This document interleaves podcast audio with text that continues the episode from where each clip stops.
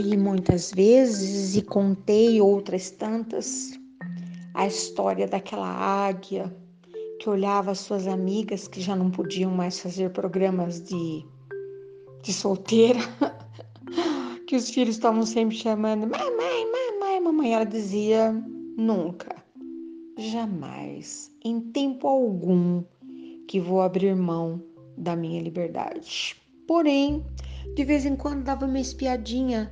Tudo bem, as suas amigas estavam todas tão envolvidas nessa tal de maternidade, um negócio que não tinha fim, cada coisa, mas também elas exalavam uma felicidade e ela pensou: quem sabe? Não é? Porque esse negócio de nunca, jamais, em tempo algum, hum, é algo que não existe, porque nada como o tempo para nos fazer mudar de ideia. E ela pensou: um ovo, apenas. Acho que já me bastaria. Quando ela sentiu aquela ternura na postura daquele ovo, ela se encantou e botou mais um e mais outro. Quando ela percebeu, havia vários ovos. Nem sei se a águia faz isso, mas na minha história eu posso fazer do jeito que eu quero e ela foi tomada de um gosto de aquecer aqueles ovos, que coisa linda. O tempo passou tão veloz, ela não percebeu. Quando ela se deu conta, o primeiro ovo já estava sendo picado. E ela percebeu lá de dentro daquela caixinha de bom parecer que não há carpinteiro que a possa fazer, que não tem fechadura, que não tem nada. Saía de lá de dentro aquele monstrenguinho, sem pena, puro bico, só pensava em comer. Mamãe, mamãe, mamãe. E ela ficou doida. E aí socorre um que nasce, socorre outro que nasce. Ela percebeu. Havia um ovo nem sinal. Neca de pitibiriba. E ela começou a ficar preocupada. Nas suas indas para o supermercado grandioso, fast food da floresta, ela voltava e nenhuma notícia daquele ovo. Bom, quando ela resolveu dar uma ajudazinha, só pipocou lá fora. Tuque, tuque, tuque. Oi! Tem alguém aí? Filhinho? Tá na hora. Preguiçosamente, aquela criatura resolveu romper aquela barreira tão fina que era a casca daquele ovo.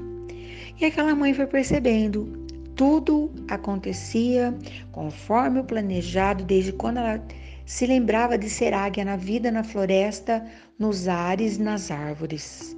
Os seus filhinhos todos se comportaram de acordo com o desenho, de acordo com o projeto.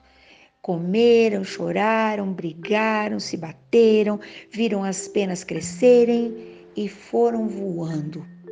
E ficou por lá aquela mãe águia com as suas preocupações, que faz parte do pacote de mãe, e o seu nenezinho que não queria nada com nada.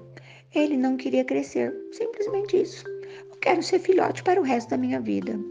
Mas não teve jeito, porque as penas foram aparecendo, ele foi ficando grande, porque tem coisa que não tem como evitar, né? E um dia ela percebeu que alguma coisa ela ia ter que fazer, porque não ia ter jeito. E ela foi chegando pertinho dele, foi empurrando para beira do ninho, para beiradinha, para beiradinha, e ele com aquele olho de pavor. Mamãe não vai fazer isso comigo. E ela disse sim. E empurrou para fora do ninho. E ele desceu falando: Você não me ama? Onde já se viu que aquele ninho estava tão gostoso? Eu não queria sair de lá. O que ele não percebeu é que aquela mamãe foi lá, lá embaixo, esticou, estendeu o máximo de penas que ela podia asas abertas esperando. Vai que ele não voa, vou protegê-lo. Mas ele não era bobo nem nada, né? Havia o instinto e ele saiu voando. E hoje, contei isso muitas vezes. Lembrei disso muitas vezes. E hoje eu me lembrei, né? Eu tenho acompanhado, mesmo que de longe, porque a pandemia me impede né, de chegar tão perto, o crescimento das criaturinhas que chegaram nesses últimos tempos. É tanta birra, é tanta choradeira. Ai, disso eu não gosto. Essa uva tem semente? Acho que eu não vou querer. Eu não quero macarrão, eu não gosto de brócolis, eu só quero banana. Não quero mais banana. Hoje eu só quero ovo, não gosto mais de ovo. Isso é apenas um pequeno detalhe, né? porque depois eles vão crescendo, vão crescendo. Hum, ai, ai, me lembrei da minha pessoa, mamãe passarinha. Me lembrei da primeira vez que levei a primeira filha para a escola, uma escola grande, gigante.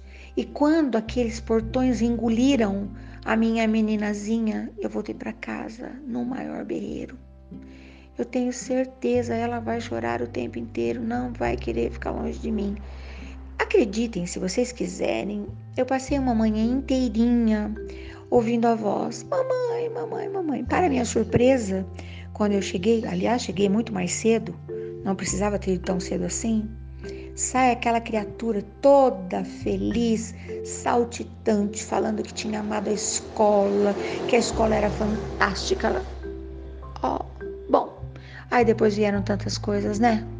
As primeiras paixões, os primeiros desencantos, as primeiras provas, o primeiro joelho ralado, o primeiro corte de cabelo que não era aquilo, ai, os primeiros relatos, os primeiros gelos. Sabe quando o filho fica longe, não conta mais nada e a gente fica para morrer de solidão e de tristeza?